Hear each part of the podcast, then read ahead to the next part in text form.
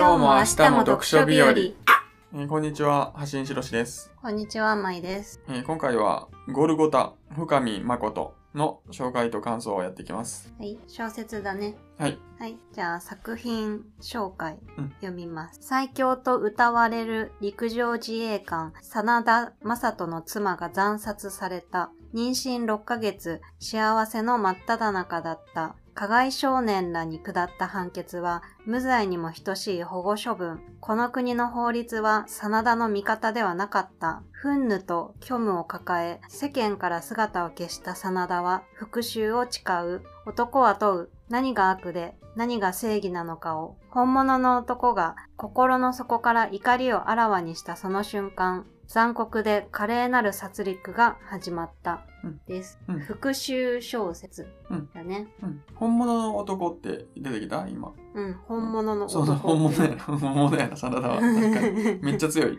そう。陸上自衛官の中でもエリ,、エリート中のエリート、うん。特選軍。特選軍やってん。うん、に所属して完全に訓練された男がうん。妻を惨殺された、うん。ふざけた少年らに。うん。でも、えっと、少年法だっけ、うん。とか、そんなんで保護処分で大した罰は下らなかったんだよね。うんうんそう。まあ、本当はその裏には国の思惑とかがあったみたいだけど、まあそんなんで、真田は劇を起こした。うん。そう。うんどうどうだった？感想は？お面白かった。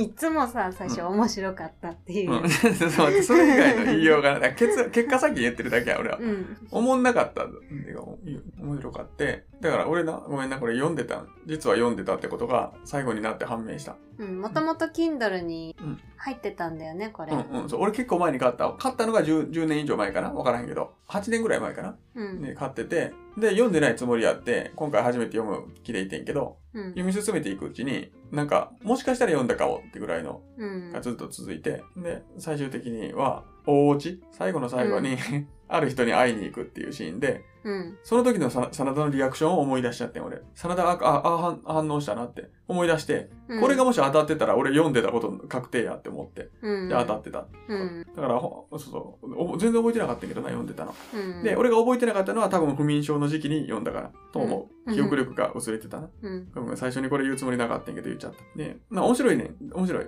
し、かっこいい。でもだいぶ、だいぶエンタメ寄りかな。そうだねうん、そうそう。現実離れしてるってのもあるし、うん。まあキャラ、キャラの、うん、まあな、それはさ、真田には葛藤とかあったり、真田のな中で気持ちが動いたりな、自衛隊やから、本来はかなりえー感情とか抑制できるけれど、抑制できる人、そういう訓練を受けてる人やけれど、感情的になる場面もあったりとか、うん。そういう人間の、何？心理的な部分とかで、あるにはあるけど、まあ全体的にはエンタメかな。あ、でもな、復讐のこととかさ、これでな、正義について考えることもできるやん。正義ってどうなんだろうとか、復讐っていいのかなとか。うん。自衛隊のあり方とかもね。うんで、面白いのが、えっ、と、真田と対立する、対立っていうか、対峙する存在として、警警官がおんねんな。刑長間事、、刑事か。長間警部？うん、警部か。うん。仲間にも仲間のなんか筋っていうか、あの正義感があってぶつかるみたいなところやねんけど、うん。まあ、ごめんごめん。で、でも面白かったよ。面白いしかっこよかった。うんで、最後まで面白かった。ちゃんと。うん。うん。で全然いいと思う。でもやっぱト、トータルでエンタメやなと思ったっていうぐらい。ううんん。。ぐらいかな。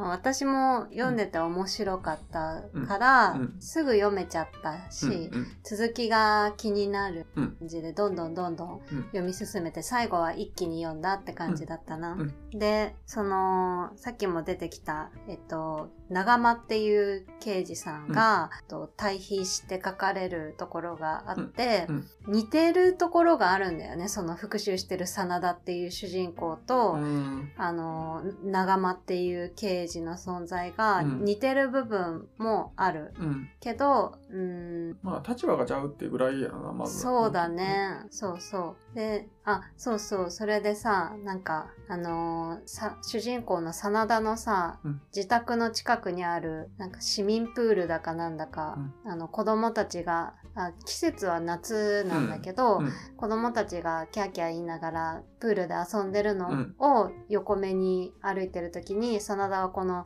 自衛隊っていう仕事で戦場にうん赴くこともあるけど、うん。なんかそれの世界とこのプールで遊んでる子供たちの世界が一続きだっていうのがちょっと信じられないみたいうんうなん感情を抱くんだよね。うん。そう。で、この長間警部もさ、なんかその事件、今回のこの復讐の事件を追追ううん。中で、真田の自宅に訪れた時に近くのプールをうん。見て、同じように思うシーンがあるんだ。そう、そう、真田と同じように思うんだよね。これが一つの現実なのか、みたいな、うん。そういう感覚になるシーンがあって、うん。そう、そこで、あ、なんか同じような心の動きしてるなっていうので、そう、今似た者同士なんだよね、うん長間とうん真田が。その対比の書き方が印象的だったかな。なるほど。うん。まあ、二人とも強いね。あ、そうそう。長間は警、警察組織の中で柔道最強みたいな。そうだね、うんそう。組織の中の柔道大会の優勝者、3連続かな。うん。な人やな。でなんか書き、小説全体の書き方として、うんこの復讐してる真田を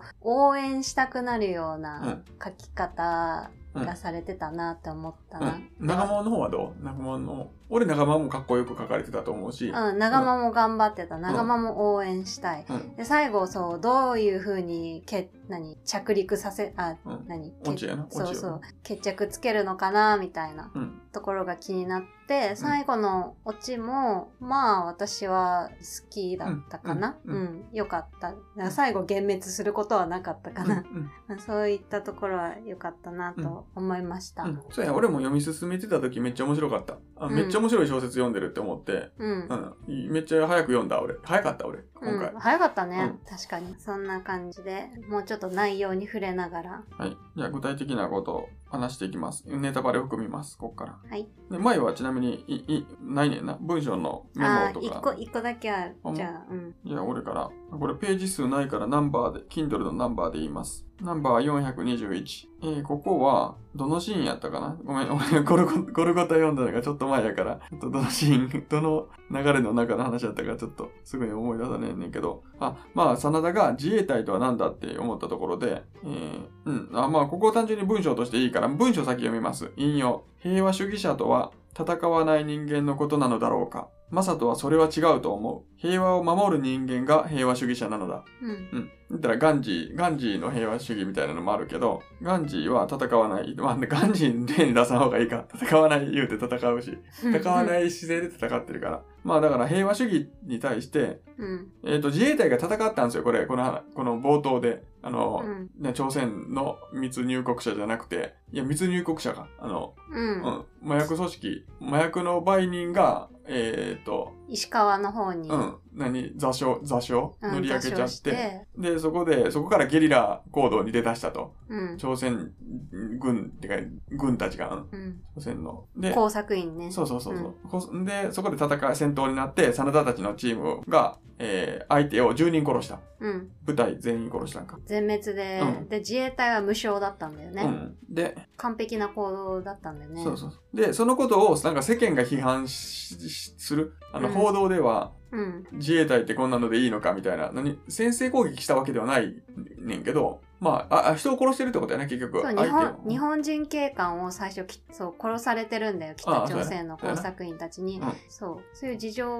があって、自衛隊がね本気を出したっていうところだけど、うん。なんか報道とか世論的にはなんかそういう反対の声、自衛隊、暴力反対的な、例えばへ平和の、まあ、要は平和主義者たちが批判してきた面があると。うん。何人を殺してるんだ。うん。それに対するこの真真田の意見。戦わない人間が平和主義なのだろうか。違う。平和を守る人間が平和主義なのだ。うん平和を守ってるやん、真田たちはな。うん守るために戦ってるっていう感じ。うんうんまあ、この正義感はわかるやん。うんまあ、よくあることやろうけど。で私もそんな詳しくないけどさ法律がなんか何年かに改正されて、うん。あのーそう自衛官自衛隊が、うん今まではなんかもうえっと反逆できないじゃない？反撃。反撃できない、うん。ああれな、あれやな、多分あの海外に派遣か、派遣って言い方でいいか分からへんけど、例えばアメリカが、例えばどこか海外と戦ってて、そこに応援行くような場合やな。うんうん。うん。に、これまでは支援、多分物資運んだりうん。とかできたけど、えー、相手の兵士を殺していいかみたいなところで、う。うんん。多分それができひんかってんな、これまで。うんそれが OK になってな、確か。うん。そういう変更、んちゃんと分からへんけど、詳しく。うん。その、そのこと書いてたな。あの、法律改正されたみたいな話もあったな、あ、そう確かに。そうそう。うんで、反撃されたら何？あ、違う違う。反撃できないからもうされるがまま、うん。自衛隊はなんかもう、あの、そういう状況になったら、死ぬしかないような立場だったのが、それが法律の改正によって、うんまあ、攻撃できるようになったみたいな、うんそれの、なんか賛否両論、うんあるのについて、まあ、真田たちは自分の命がかかってる法律だからね、そんな感じで、世論に叩かれる存在だったんだよね。自分たちはこんなにお国のためにうん。訓練して、辛い辛い訓練をして、国を守るためにやってるのに、こんなに批判にさらされてるっていう、うん。辛い立場だったんだよね。うん。で、これさ、話の中でもな、なんか、あプールのシーンやったか分からへんねんけど、普通に一般人のことを見た時に、なんかヘラヘラして、何、ノーノーと生きてるじゃないけど、なんか自分たちが守ってるのってこいつらなんかみたいな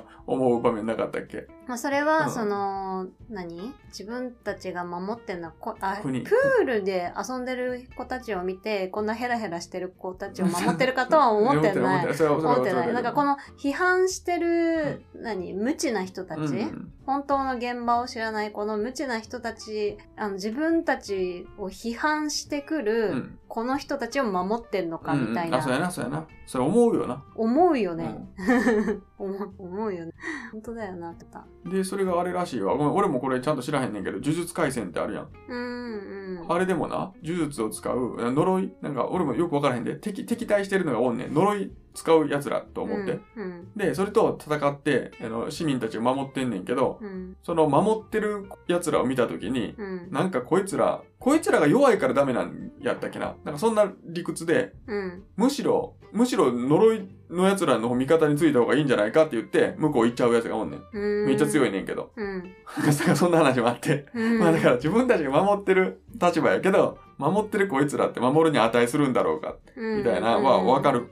平和ボケしてるもしな。うん。うん。戦ってるのに批判されるしな。命がけで戦ってるのに。うん。なんやねんとは思うよな、そりゃ。はい、じゃあ次。なんかさ、だからこの作品俺的に、あの、あんまりな、引用して、してないねんけど、うん。文章がいいとかはそんなになくて、うんこれまでのと違って。だから難しいねんけどな。なここでもな、流れ的によよかったん。あの、ちょっとスタイリッシュやなって思ったところ。うん。えこれは、えー、真田が妻が殺さ、奥さん殺されたっていうことを聞かされるところ。うん。で、話その、教えてくれるのが、説明するのが草壁っていう、えー上司。うん。真田の上司。で、まあ、呼び出されて会議室かなんかで説明されるところ。いえー引用。えーナンバー681。えー急、これ、ここから草壁のセリフです。えー急な話で驚くとは思うが、冷静に聞いてほしい。事態は最悪と言っていいだろう。事件が発生したのは昨日深夜。発見された時には、真田冬、冬子さんやった？うん。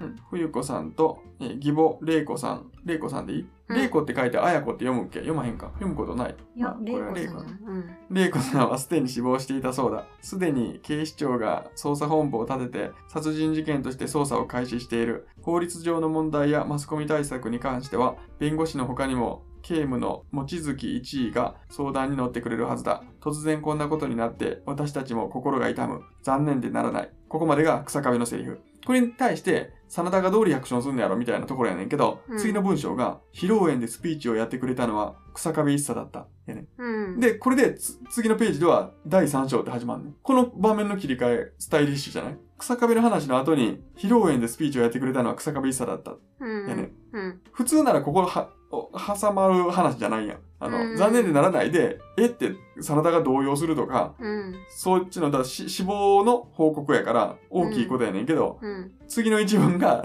披露宴でスピーチをやってくれたのは草壁一茶だったっていうのが、うん。俺は、俺的におもろって思って。で、第、第3章って始まる。うん。え第3章はそのスピーチから始まる結婚式。そうでもない。そうでもない。そうでもないあ、もう死体安置所に、遺体安置所に行ってるわ。あ、そう第だ。3章で。場面切り替わってる。うん。で、ここはな、あの、うん単純に場面展開、転換のための文章とも取れるし、あの、まあ、真田がこの場面でな、あ、そういや、草壁さんが披露宴でスピーチしてくれたな、とかは回想はしない。さすがに。動揺、どれだけ動揺してもさ、変やん。ん。だからやっぱこれは単に小説的な面白さかな。こういう描かれ方。ああ、草壁とはそういうつながりがあったんやって、その二人の結婚式の時に話してくれた人にうん死亡の宣告されてる、うん死亡説明されてる、スピーチ、スピーチじゃないけど、うんっていうのやな。俺結構な、小説の章の終わり方とか始まり方とか、章の区切りって結構俺的にはポイントやねんな。あの、うん面白くしされてたら嬉しい。うんうんちゃんと区切られてたら嬉しい。あ、ここまで次々新しい章やって思えるような。うんうん意外性もいい意外性があるといいえっ、と、章の区切りとしてほしい。単なるページの区切りとか、うんうん、じゃなくて、ちょっと大きめにやってほしい。章っていうぐらいやったら。で、今のは終わり方として、とてもいい。うん次、えーナンバー723。ここは遺体安置所に行って、遺体安置所で、えー案内してくれたのが、沢城っていう刑事、警察やってんけど、その人が、あの、あその人とのの真田との会話、えちょっと読むな、えちなみに事件が発生した時間帯どこにおられましたかって沢城が言って。で、真田が東富士で演習中でした。うんで、えで、演習訓練です。え、モウト？と CQB の、モウト、MOUT と CQB。CQB って何だす？格闘のなんかかな？あ、屋内近接戦闘って書いてる。モウトは市街地戦闘って書いてる。うん。何ですか？それやって向こう行って。で、で沢城が、あ、そういえばそうでしたね。国を守る立派なお仕事だ。こう言って嫌味なんだよねこれあれ違うんだっけ？嫌味と思う思ったあっていうシーンそうだ嫌味かと思ったら違かったんだよねそれには敬意が込められてたねそうそうそう。単純に、ああ、ああこの人自衛官やったってことやね。うんあの、そういうのを忘れてる沢城はここの、この場では忘れてて、うん。聞いて、普通に聞いて、仕事、お仕事を何されてるんですか？じゃないけど、うん。その演習されてたって言うから、あ、そうそうこの人は自衛官やったって意味で、うん。あ、そういえばそうでしたね、国を守る立派なお仕事だ。に対して、真田の文章、え引用。国を守る立派な仕事。そう言われた瞬間、真田の胸中で土器が膨らんだ。皮肉られたように感じたのだが、沢城の表情は真剣で体のないことがわかる。真田が苛立ったのは、沢城のせいではない。真田が自分自身に苛立ったのだ。家族も守っていなかった人間が国を守っていたなんて、笑い話にもならない。思ってんねん。うんまあ、ただただそれだけ。それだけだから、そうそうそう。だから自衛隊ね、国守ってるのに家族さえ守れてなかったのか、みたいな、あの、何、論理は、まあ、あるある。警察やのに自分の家族を守れなかったとか、例えば。うんあるあるやけど、本当は違うやん、話が。国を守ることで家族はもちろん守ってるし、うんそれが仕事なだけやん、単純にな。この主人公の真田が所属してた自衛隊の中でもエリート中のエリートの特戦軍っていうのはなんかその本当に特殊で秘密主義で、うん要はちょっとスパイ的な、うん諜報員的な立場も含んでるようなうん。人たちで、うんなんかその特戦軍の中で家族を持つっていうのは割と異例中の異例みたいなあ、そう。そうそうそうって書いてある自身も迷ってたんやな、た確か。そう、結婚して、なんか、私みたいな仕事してるのが、結婚して子供を授かったんだよね。うん。そんなことをしていいのだろうかみたいな迷いはあったけど、まあでも、その、奥さんの冬子が、すごく献身的で、できた人だったんです、すごく。うん。だから、その、結婚もすることができたし、子供を授かることもできたうんのに、悲劇がみたいな。うん。私最初さこのなんか話の流れ的にさ、うん。最初北朝鮮の工作員がさ出てきてさ、うん。なんか名前も割とちゃんと与えられてさ、うん。なんか登場人物として最初出てきたから、なんか誰か一人その時殺しそびれて逃げた人がなんかその奥さんを殺すとかうん。そういう話の流れで復讐が始まるのかなって、うん。最初復讐の話だってことしか聞いてなかったから、かそういう話かなって。思ったら、うん。まさかの、あのーただのチンピラというか、うん、俺が来たち。中学生だか高校生の、うん。中学生かあれ？高校生？中高生の悪ガキたちが、すごくね、あの、残酷な殺か殺し方をうんしたっていう、うんなんか話うんに、あ、そういう感じなんだっうん。てうん。意外だったな。うん。で、そいつらは、なんでそんな悪ガキかっていうと、親が、あの、親が証券会社の社長か。超金持ちと、うん。と暴力団うのん。組長の息子だったんだよね。うん。そういう立場で悪いことして、もうお金とか暴力で解決してたような奴ら、してもらってたような。そうそう。でさ、なんか、あのーそれもさ、私最初さ、その、子どその少年たちがさ、うん。すごい軽い刑で済んだじゃん、うんうん。それってさ、その暴力団の組長とそのあお金持ちの証券会社の社長うん。が何かお金で働きかけて、刑がから軽くなったんだと思ってたんだけど、うん。うん。どうやら違うんだよね。あ、どうやった？どういう話やった？まあ、政治っていうところやったけど。そう、あのー金がどうとかじゃなくって、その政治の動きで、こう、利用されてたんだよね、この事件を。うん。この殺人事件を利用されてて、うん。その、国内でその自衛隊の、その賛否両論みたいうん。な、うん。あって、うんで、国が、その、あえて北朝鮮の工作員を殺した、うん。あの実の本人というか、うん。その、特戦軍の自衛官の妻が少年たちに殺されたっていううん。報道で、世論としては、その、何？真田をバッシングする世論が結構あったっていう話なんだよね。うん。その、自業自得だみたいな、うん。あの、たくさん人殺しうん。をし自衛官で人殺しをしといて自分の身内妻が殺されたのはちょっと、うん、自業自得だみたいな世論があって、うん。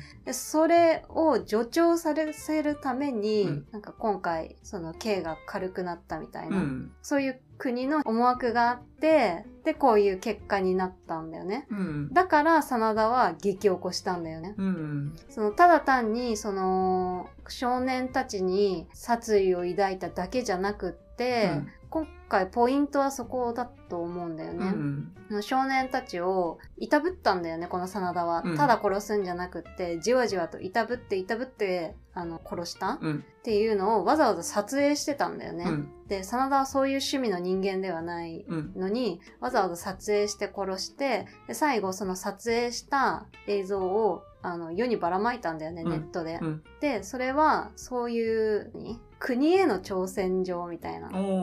いうところまで考えて真田はその一連の復讐をしたっていう、うん。私そういう話だと思った。ああ、なるほどね。なるほど。うん。なんか、俺が思ったのは、あの、悪い奴は罰する、罰されるぞってこんなことしてっていうのの見せしめ的な世の中へのあれかなってぐらいのとってん。あの、うん。タイトルもなんか、キリスト、ゴルゴタの丘？うん。うん。なんか、そうやな。ごめん、その辺俺あんま分かってなかったわ。多分まあそうそうそう。そういう話国を動かすため法律を、何？法律これでいいのかっていうふうにあの世間に考えさせるためにあ、そうそうこの復讐をうん。わざわざこういうわざと手間かけるよううなん。やり方をしてうん。復讐をしたっていう、うんうん、で、みんなが忘れないようにやな、インパクトが大事って書いてたそうな。そうそうすぐ忘れるから。そうでさ真田は気づいてたんだよねその今回その少年たちの刑が軽くなったのは国のうん。あ、そうだ。だからあれやな。結局、個人的な、あの、仕返しで、えー、復讐したのではなくて、もっと大義があってんな。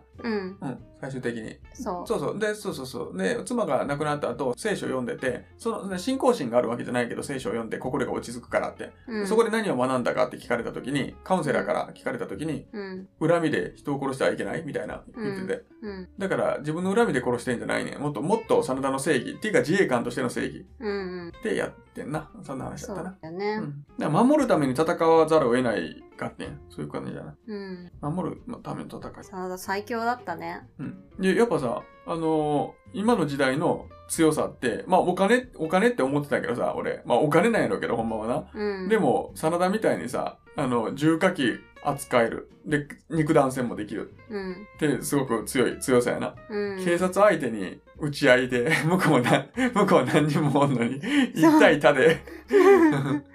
だから射撃がめちゃうまいから。一人ねあの応援してくれた、うんそうそう助っ人はいたんだけどね、うすごいよね、うん。でもこれぐらいできないと、一般人やったら警察組織に捕まって終わりやんな。すべてほ葬られる。うん頑張ろうとしても。うんすぐ捕まっちゃうわ。うんでも、真田すごかったな。うん敵に回してはいけないものを敵に回した。うんはい。じゃあいい？次次。うん次は、えっ、と、真田が、あの、その奥さん亡くなって、で、お腹の中に子供いて、そうそうそう。うんだ妻も、妻と、えっ、と、お腹の中の子供と、あの、おばあちゃん、妻のお母親が殺されてんな。い一度に。うん。あまあ、押し押し入れ強盗、押し入り強盗、家の中に。うん。強盗じゃないよ。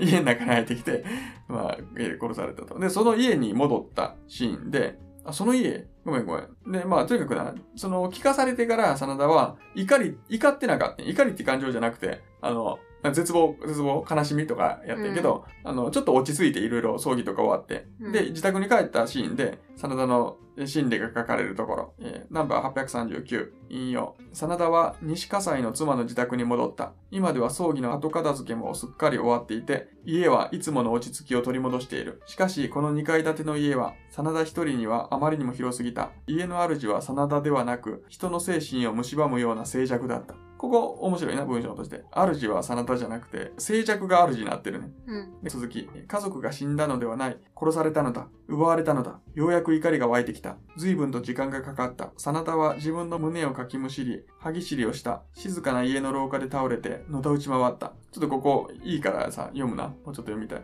もう妻の声が聞けない。妻の笑顔を見ることはできない。妻の体のぬくもりに触れることができない。妻の出産に立ち会うことも、妻と共に子育てを行うこともできない。そんな当たり前のことが、今になって鋭い槍のように胸に突き刺さってくる。何もかも未来を一瞬で奪われた。真田は自分の仕事が好きだった。だが同時に家族もかけがえのないものだった。もっと一緒に家族といればよかった。一度後悔を始めるともう止まらない。ああ、ああ、ああ、ああ、あうん。セリフあ、ね。ああが三つ。あ、か、かぎかっこ、ああ。真田は悲鳴とも慟哭ともつかぬ声を上げて、ふらふらと立ち上がった。真田は衝動的に壁を殴った。真田の硬い拳が壁板を割り、えー断熱材のグラスウールが露出した。もし加害少年らが死刑になるのなら、俺に手を下させてくれ。俺にやらせろ。と、真田は吠えた。うん。まあこの一連文章今読んでもなんか普通に熱いな。あの、ううんん、うまいって、うまいし。あ、ね、そうやな。普通にだから家族殺されたらな、この家族殺された遺族の話なんて俺もう読まれへんわ。あの、ノンフィクションやったらしんどくて。うん。奪われんねんもんな。うん。なんか、しょうが、しょうがない事故とかだったらさ、まださ、あの、まだあれだけど、これはもう、ただの少年たちの遊びで殺されてるからね。うんしかも殺され方がね、あまりに残酷で。うん。な。で、未来、やっぱ幸せやったから、幸せな未来も思い描けるものやったから、それなの全部奪われたって思ったら、うん。で、復讐しても虚しいみたいな、な、言うけどさ、まどう思う？こういう、そういうの。復讐。復讐？うん。なんか何回かさ、出てきたけどさ、この、復讐して冬子は喜ぶだろうかみたいな、うん。うん。ふと思うけど、それはもう頭から取り去って復讐するんだよね。真田は。そういう、なんか描写はあった。うん。うん。うん。うん。けど、まあその自分がもしね、同じような立場にあったとして、もうなんか自分の人生もどうでもいいってなったとしても、やっぱり復讐はできないかな。え、ほんまなんでそれは何？どこの部分ででできない？やらない？で、なんでできないの？え、その殺しても連鎖するだけだから。あ、ほんま、うん。そんなん思い、え思い至れるか、そこに？まあそこまで取り乱しててどういう感情になるか、それは想像できないけど。うん。でもこの悪ガキたちをやったら、うん。まあ悪ガキに、悪ガキたちの親から自分の命狙われるとかあるやろうけど、うん。あ、そっか。連鎖するからっていう。連鎖するからっていうのは、あ、そっか、そうなの。うん。なんかニコちゃんはさ、あのさ散歩中にな、おっさんに蹴飛ばされたらさ、うん。そいつボコボコにしたくならん？まあしたくはなる。仕返しっていうか。あ、その場で殴ってやりたいとか、その場で？うんうん思うかもしれど。なるほどね。で、そうやね。でもな、なんか、真田どうなんかな？妻が喜ばないから、妻はそんなん求めてないからとかいうより、やっぱ最終的にはその、個人の復讐から離れた、もっとなんか、違うものとしてやったんやと思うね。最終的にはな。うん。真田。そう、だからできたんだよね。うんうん。個人的な復讐とは少し違かった。うん。そしてそれを実行可能な強靭な肉体と技術と知識があったっていう、うん福岡幸いか。うんいいよ、まだいっぱいある？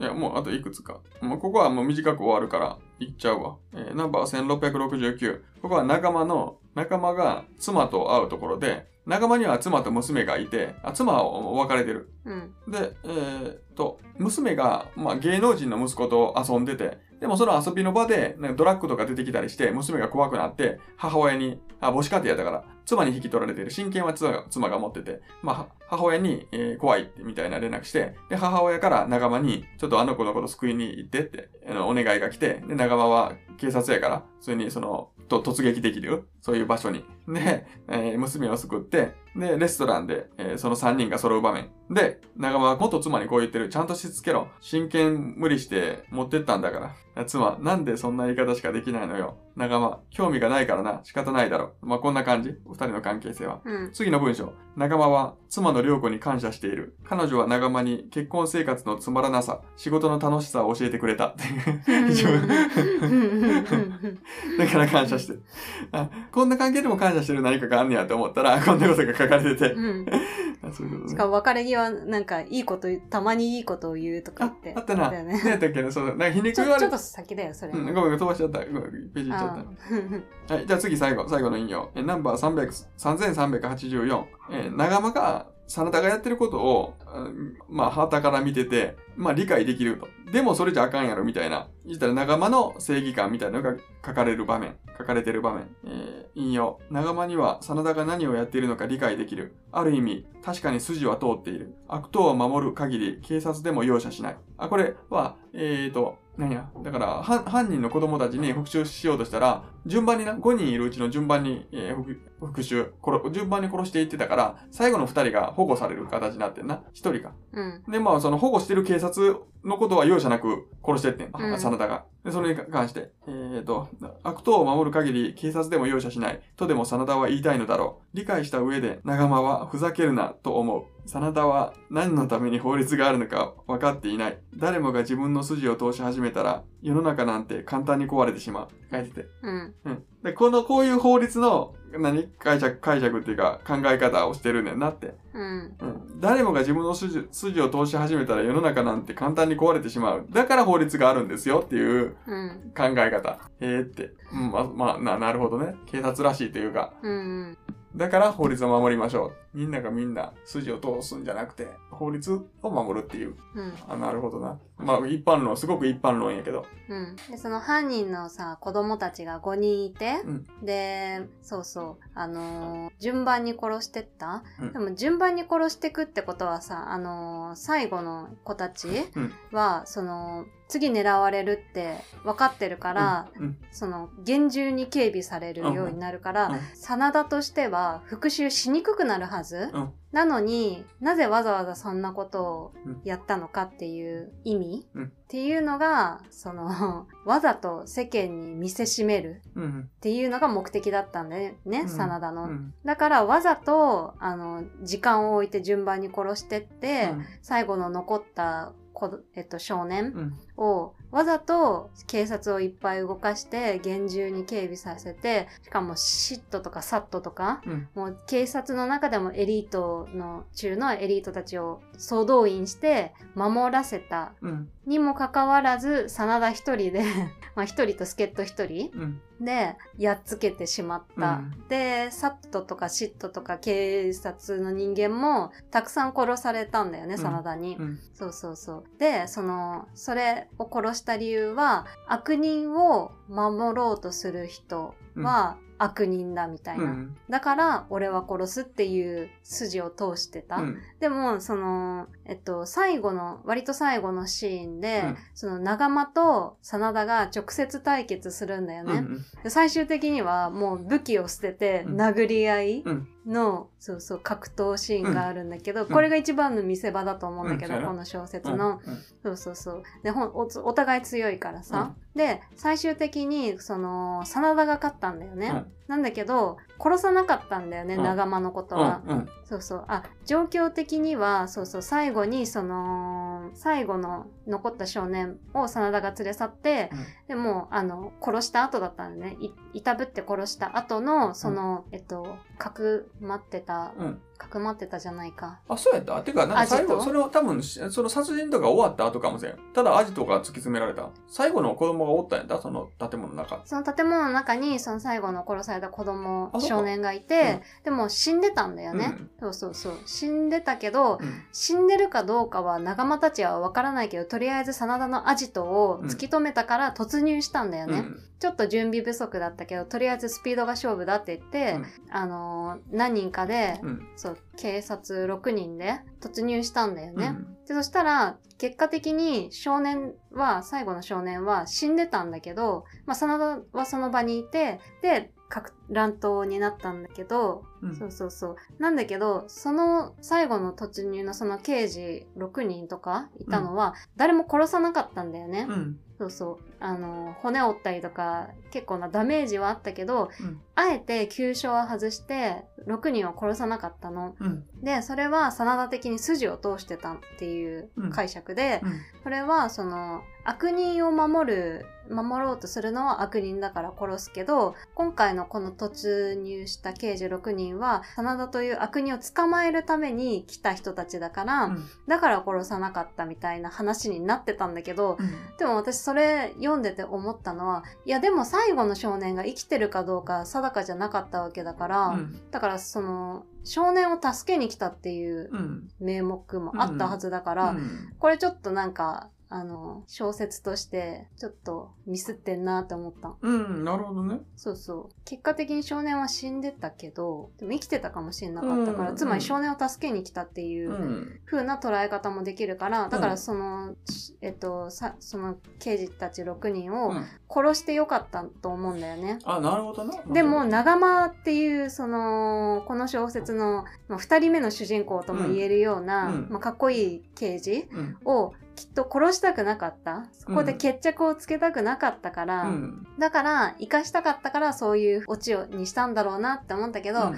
ここちょっと足りなかったなって私は思った、おなるほど。読んでて。なるほどな。なんか、そうやな。なんか、でも、わからへんで。わからへんけど、真田は、えっ、と、真田が、えー犯、犯人の子供を殺そうとするのを、長間？長田？長間。長間が邪魔してきたら、邪魔してきたら殺すっていう感じ？守る、うん。なんかやな。邪魔したら。邪魔できてないからって感じなんかなわからへん。うん確かに。で、でさ、真田は、なんか、まあ、倒した後に、いい警察だって、なんか警察とあ正面ーうん、そうだね。殺すのはもったいないみたいうな。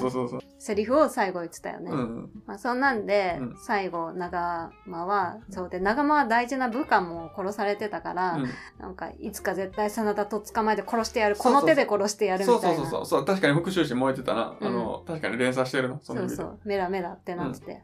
で、真田は、そう、最後ね、坂部っていううん。元上司からうんの、。もっと上司のとこ行ってんな、真田が。そうそう、会いに行ったんだよね。そうそう。で、そこでも、真田は任務完了したから、自分そうの。そうそう。どうしたらいいかわからないみたいな。うんそうそうそう。次、うんでもそうそう、感情が、あ、状況って言うんだよね。なんか、次の状況。うん、戦闘のことっていうか、そうそうそう。うん戦い、任務のことを状況みたいな使い方、うん、言葉な。言葉。次の状況を開始するみたいな、うん。ですごいたくさん、ん。あのー自衛隊のうんちくやら、うん、武器うん、のうんちくやらなんか法律のうんちくやら、うん。すっごいいっぱいもりもりうん。だったからこの書いた深見誠さんはすっごい詳しいんだろうなと思って、うん。すごい好きなんだろうな そういうのがと思って、うん。私は全然興味ないから、うん。なまたうんちくだみたいな思ったけど、そういうのが好きな人は読むと面白いかも、うん。って感じうん。した、まあな、ちょっと感想を話すのは難しい系の、ああ感想っていうか小、うん引用して文章から行くには難しい系のに感じたな、俺今回。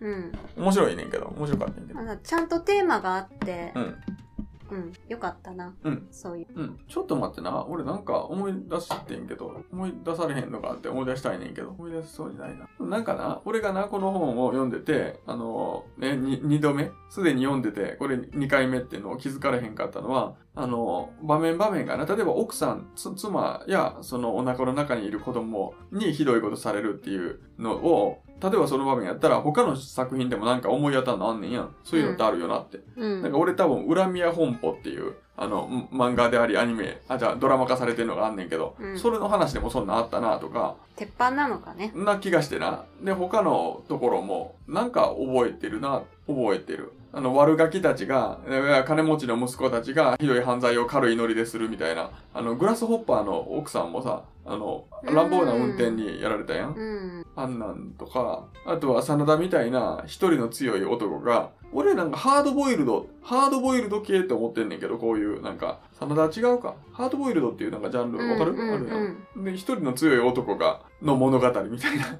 うん で、にも通ずるというか、そんなところもあったし。うんだから、なんか知ってる感じで、だからゴルゴッタを俺は読んでるっていうのを思い出さなかったのもあんねんな。うん。感想はこんぐらいで。面白かったんけどな。面白い話はできてない気がするな。そうだね。うん。まあ、ここまでオチ聞いちゃったら、うん読もうとはあんまり思わないかもしれないね。あ、そうそう。あとさ、拷問でな。うん。拷問の時に、あの、気絶しちゃうから。うんやりすぎたら。うん。だから、調整して、治療して。うん。っていうのも見たことあんねん。それはプリプリズンブレイクや、確か。うんうん。だあるあるやねん、言うなら。うん。あるあるが多かったから。うん。うん、そんなところ。10分で終わるかもなんて言ったのですごい喋ったねそっ。か、カットしようか。10分にじゃあ、うん短くして。うん配信。面白いな。あとさ、俺前回な、深見誠さんのことを漫画家って言ってんけど、うん。漫画原作者やってんな。本当は。漫そう、どう、私よく調べてないから画あわかんない。漫画描いてる人じゃなくて、漫画の元ネタを提供する人、あの元ネタっていうか、うんうんストーリーとかね、多分脚脚本みたいな、みたいなことと思うん。